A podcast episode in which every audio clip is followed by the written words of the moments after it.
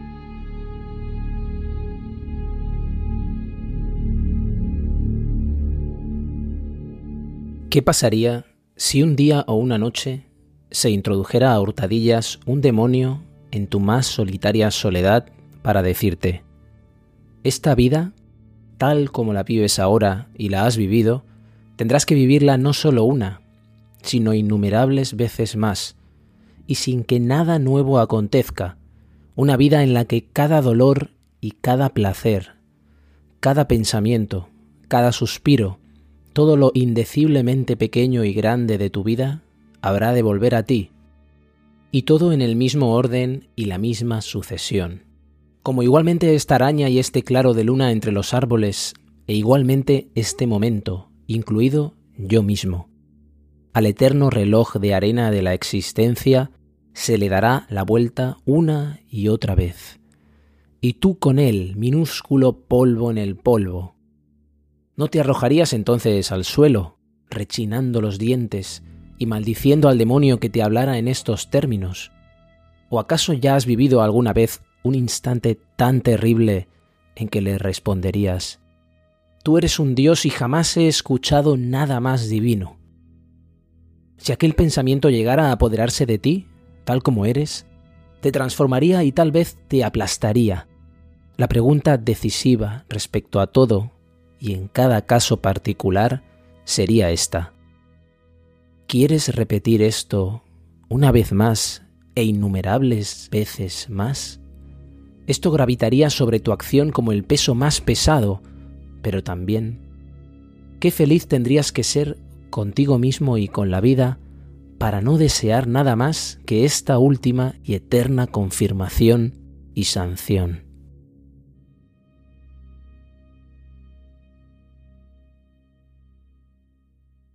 El texto que he leído es de Friedrich Nietzsche y pertenece al cuarto libro de su texto La Galla Ciencia, publicado en 1882.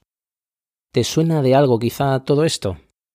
Me decía hace unos días Raúl, compañero de trabajo y principal inspirador de este podcast, que parecía un texto escrito para nuestra crisis, para la crisis actual, para este confinamiento producto de una cuarentena que no tenemos muy claro cuándo va a terminar de levantarse totalmente.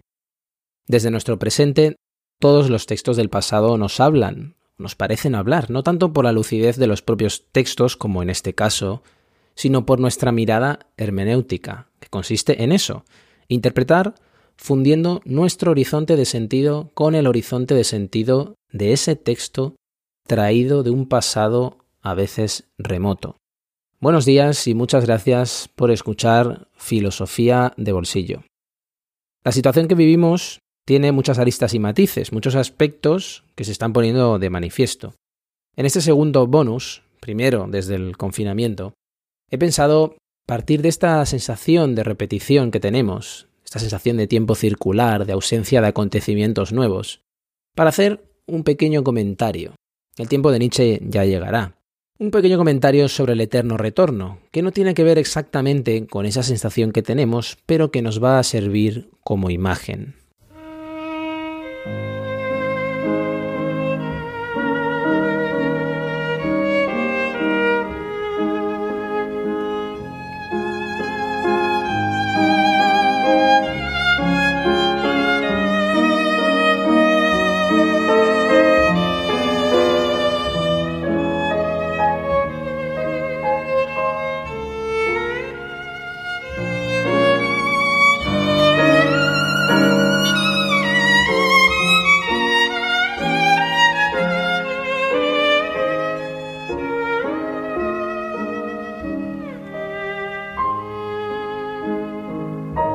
El eterno retorno de lo mismo es una doctrina fundamental en el pensamiento de Nietzsche, y de tanta importancia en su vida y en su obra que incluso describió cómo vino a su mente. Lo hizo así en su texto Ece Homo, Cómo se llega a ser lo que es, publicado en 1888.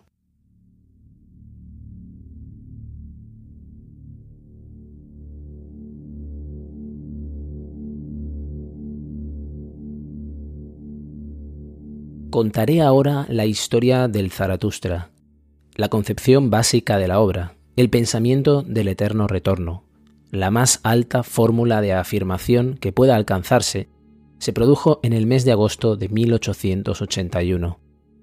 Está apuntada en una hoja en cuya parte inferior se lee seis mil pies más allá del hombre y del tiempo. Ese día caminaba por los bosques a orillas del lago de Silva Plana, me detuve ante una poderosa roca de forma piramidal. Allí vino a mí ese pensamiento. Es decir, Nietzsche no lo dedujo ni lo derivó de otros pensamientos, sino que vino a él, casi como una visión mística que lo transformó de forma rotunda.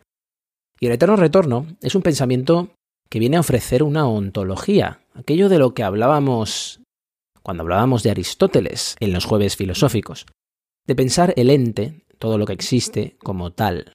Y por eso está relacionado con los grandes temas de su obra, ya sea el superhombre o la voluntad de poder. En el capítulo de la visión y del enigma del libro Así habló Zaratustra, la imagen de la serpiente, que es imagen de la astucia, es también una imagen del eterno retorno. Morder la serpiente sería morder el gran pensamiento de Zaratustra, que es este eterno retorno. En primer lugar, la repetición la tenemos que entender como repetición de aquello singular, es decir, aquello que no se repite, porque la repetición de lo particular, no de lo singular, es aquello que se repite en una ley, por ejemplo, en un arquetipo, como caso.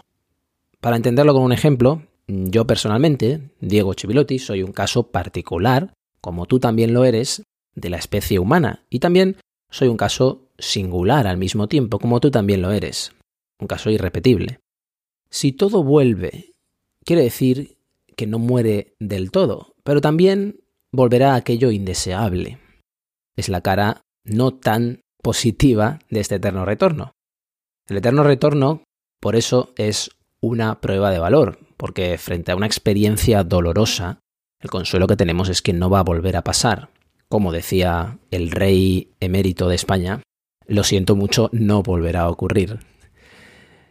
Pues es una prueba de valor que entra en tensión y se contradice con el superhombre, un hombre nuevo que ha de venir, ese Übermensch, que puede ser también traducido como transhombre.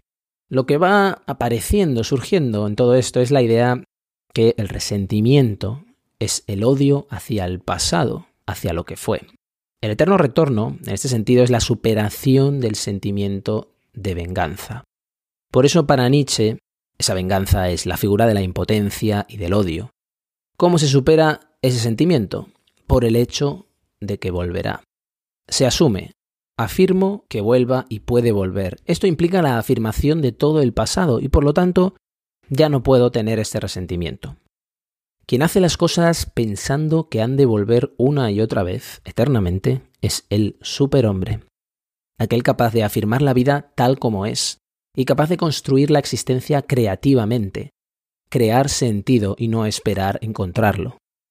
El momento de la afirmación es el instante en el que yo me realizo en el sentido de toda la eternidad, desde la existencia temporal.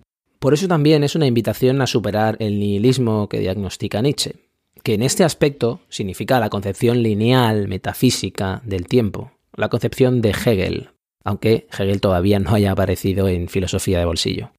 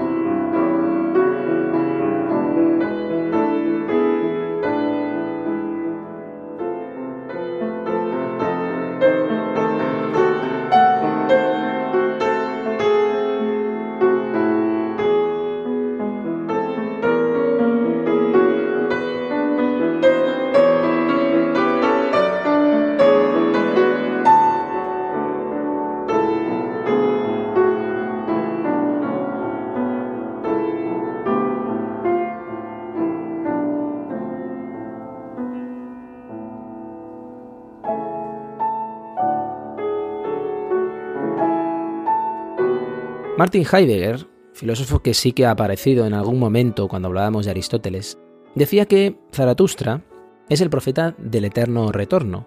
Es decir, Zaratustra se crea solo para anunciar este pensamiento, que es el más abismal. ¿Qué quiero decir con abismal? Con la referencia al abismo. Nietzsche considera que pensar es estar continuamente traspasando el umbral dentro del cual se ha insertado todo aquello que se ha pensado hasta el momento, todo aquello que ha pensado la tradición y cómo lo ha pensado. Es decir, que se trata de desbordar el marco de lo pensable, pensar. Si no, no estamos pensando del todo. Se trata, por lo tanto, de que aparezca aquello impensado en la historia de la filosofía. Y para Nietzsche quiere decir ir más allá, de lo pensable incluso. Por eso el filósofo no se tiene que ocupar de evidencias, sino que es un descifrador de enigmas. Traspasar esos límites puede conducir a la locura, sin duda, que la podemos entender también como un pensamiento que va más allá de los límites del pensamiento establecido por la historia o por el Estado, por ejemplo, que es la gran evidencia para Occidente, aunque en el momento actual, por ejemplo, esté en una crisis absolutamente evidente. Nietzsche nos pregunta, para garantizar la repetición de la belleza de un solo momento, de un instante de plenitud? ¿Serías capaz de repetir toda tu vida? El eterno retorno es el acto de suprema afirmación, porque quiere decir querer hacia atrás, no querer hacia adelante como siempre queremos. Es decirse, ¿aquello era el pasado? Pues estoy dispuesto a repetirlo. Es la afirmación no del yo, sino la afirmación de la vida, porque todo lo que ha pasado se asume como necesario, cada acto está vinculado con otro. Y la necesidad quiere decir aquí el amor fati de los estoicos, de los pensadores estoicos, del estoicismo que tampoco ha aparecido del todo, de Séneca, por ejemplo, de Marco Aurelio, para ser capaz de enfrentar y sobreponerse a todo aquello terrible que tiene la existencia, que lo tiene y que no podemos negarlo. Todo lo que no sea aceptar ese pensamiento, acogerlo y estar a su altura, es debilidad, nos debilita para Nietzsche. ¿Por qué nos parece tan difícil estar a esa altura? ¿Por qué estamos tan poco preparados para un pensamiento así? Seguramente porque estamos adiestrados en el estímulo y la novedad constante. Con ese axioma, fíjate que todos trabajan hoy, desde conferenciantes hasta guionistas de series, pasando por educadores, desde las aulas hasta Netflix. Se nos invita a tener nuevas experiencias constantemente, medio de un gran vacío de sentido del que nunca nos hacemos cargo, porque siempre lo estamos rellenando de todos esos estímulos.